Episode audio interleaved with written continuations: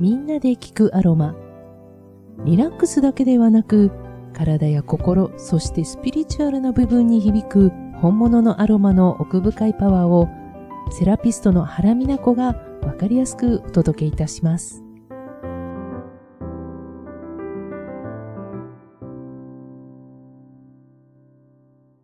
皆さんおはようございます。12月、みんなで聞くアロマ2年目に入りました。もう皆さんのおかげです。続けてこられているの。ありがとうございます。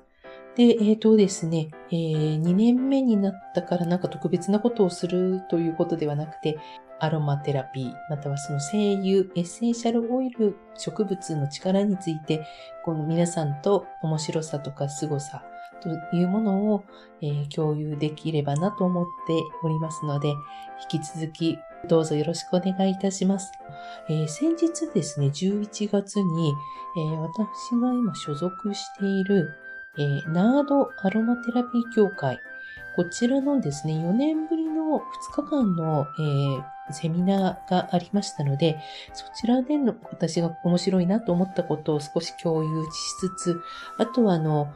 前回、えー、急に寒くなった時に使うアロマというのをご紹介しましたが、えー、今週ですね、ちょっとあの手足が、ま、冷えて眠れない、そういった軽い不眠に関する、えー、そのレシピもですね、セミナーの方でもご紹介がありましたので、えー、その使い方なども、えーと、皆さんにご紹介できればと考えています。えっ、ー、と、ナードアロマテラピー協会というのはですね、かなり昔から、何年だったかな？あ、1998年に設立したそうです。で、えっ、ー、と、こちらですね、まあ、声優、まあそのアロマテラピーを広めていくためにいろいろな活動をしている協会さんなんですが、あの特にですね、その声優の、えー、ピュアさといいますか、えー、声優の品質に関してはかなりのこだわりを持って、えーと、皆さんに、えー、啓蒙をしています。で、アロマテラピーの定義としてですね、ここの協会では、そういったあのピュアな、あの非常に純度にこだわった植物の精油エッセンシャルオイルや、あとは植物油ですね。えっと、ベースとなるマッサージ用のオイルというふうに思っていただければ大丈夫です。そのオイルですとか、ハーブウォーターを用いて、えー、健康管理をしたり、または健康療法というものをするものがアロマテラピーだというふうに定義づけています。で、えっ、ー、と、今回セミナー、そうですね、かなり大きな会場でやりまして、450人ぐらい入ってるっていうふうに聞きました。えー、まず2つ大きなテーマがありまして、えー、1つは声優の力でスローエイジング。で、もう一つがですね、アロマテラピーで快適な睡眠というテーマ。この2つのテーマを大きく掲げて、えー、実際に、えー、このナーロアロマテラピー協会、フランスでの実際のアロマテラピーと処方っていうんですかね、アロマテラピーをその実際の臨床の現場で、医療の現場で使っている先生のお話、または、えっ、ー、と、実際の研究の結果などを発表されたり、臨床データをシェアしたりという、そういった講座でした。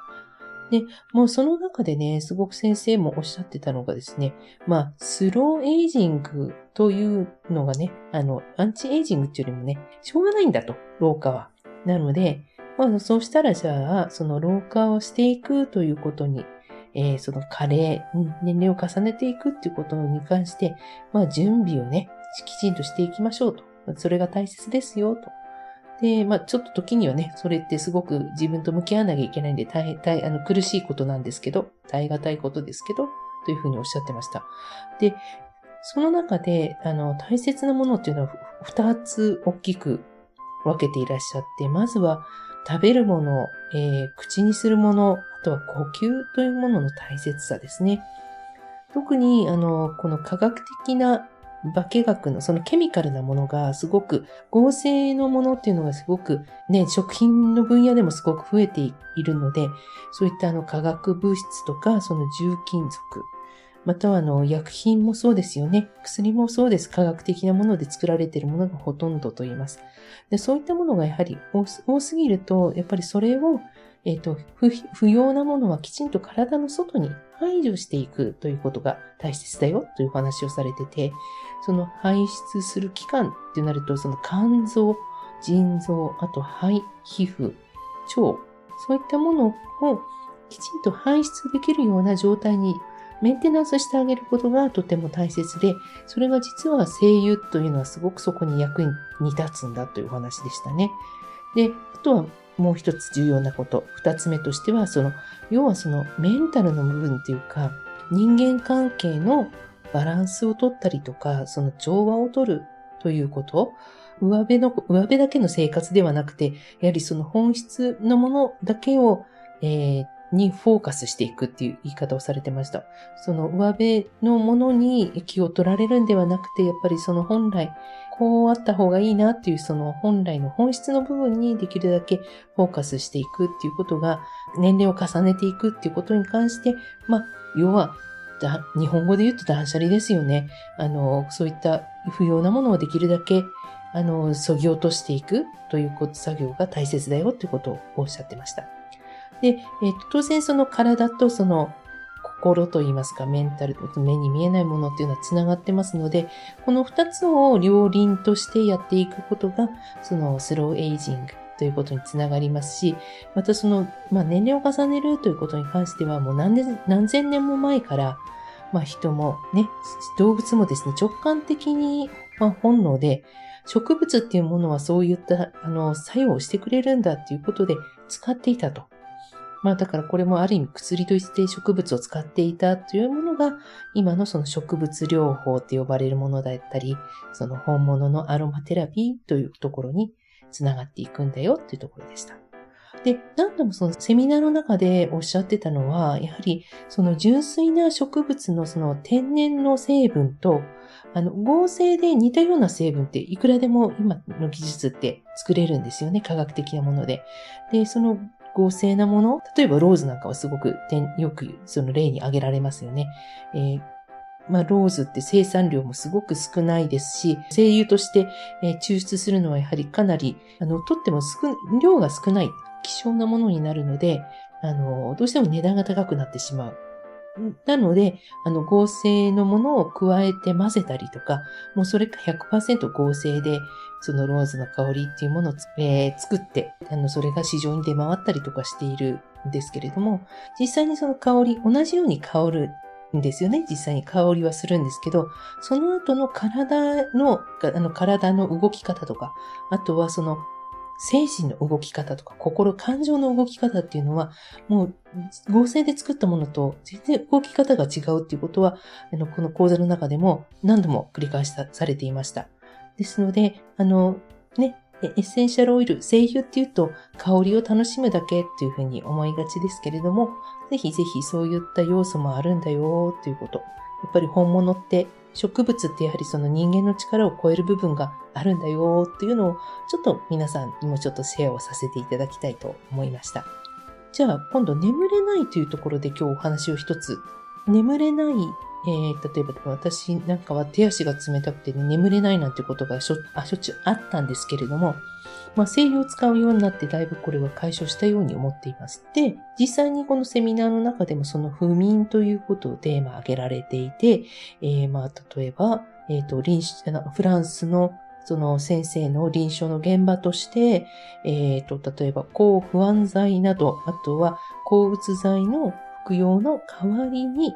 その精油プラス、え例えば植物のエキスや植物油、植物油ですね、を加えたものを、えっ、ー、と、まあ、口、蛍光と言いますね。えー、口から、えー、消化管に入れるという形で、幅広くその精油の力を、えー、享受している。精油の力を、えーと、両方として使っているというふうにおっしゃってました。すごい興味深かったですね。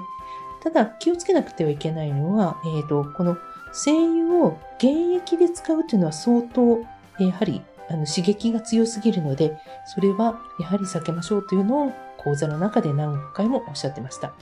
えっ、ー、と、たまに私、あの、すごいカジュアルに、あの、遠征精油を使われる方とお会いすると、あの、もう原液をそのまま口の中に入れたりとかいうお話も聞くんですけれど、やっぱりちょっとそれはね、避けた方がいいんじゃないかなということを、あの、思いを強くしました。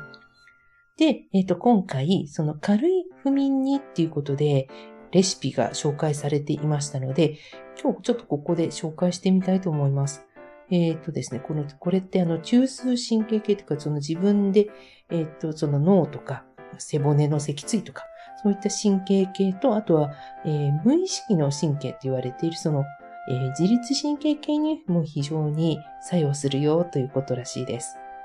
え、レシピがですね、えっ、と、使うオイルが4つありました。オレンジ、またはスイートオレンジと言います。と、あと、ラベンダー、アングスティフォリア。あとはレモンバーム、またはメリッサですね。で、あとはカモマイルローマン、またはローマンカモミールと言います。この4つのオイルを使っていました。で、この4つのオイル、えっと、分量はちょっとここではお伝えしませんが、これをこうブレンドをして、あの、ブレンドの精油を作ってですね、えっと、また、えっと、ブレンドしたものをえー、植物油ですね、アプリコット油が使いやすいよって先生はおっしゃってましたけど、えっ、ー、と、それで、えっ、ー、と、50%、50%ぐらいの、えっ、と、その濃度にして、それをですね、一番使いやすいのは寝る前にですね、ロールオンのくるくるくるって言ったボトルに入れて、手首とかに塗ってあげて、で、そして手首を軽くこすり上げ、こすり合わせて、まあちょっとゆっくり深呼吸をするというのがすごくいいよっていうふうにもおっしゃってましたし、あとは、えっ、ー、と、溝落ちとか、あとは土踏まず。そこに塗るっていうのもすごくいいよっていうことをおっしゃってましたよ。あとですね、脊椎っていうか、そのうなじから、えの背中の下の方に向けて、ゆっくり撫でて、あの、塗って、撫でてあげるっていうのもすごくいいっていうようなことをおっしゃってました。で、あの、本当にこういった形で、えっ、ー、と、レシピさえあれば気軽に試せるというのがやはりエッセンシャルオイルのいいところです。えー、手足が冷えて眠れないっていう時は、例えば私がやっているリフレクソロジーなどもすごく良くて、足裏のマッサージをですね、自分でできるようになると、ちょっと硬くて痛いところもあるかもしれませんけど、そんな痛くマッサージしなくても、軽く、うん、さすってあげるだけでも、マッサージオイルつけて、さすってあげるだけでも、結構ね、血行が良くなるので、足元が少しふわっと暖かくなって、ね、寝つきが良くなりますので、それもおすすめなんですが、ね、毎日マッサージって結構大変じゃないですか。なかなか、私もなかなかできないので、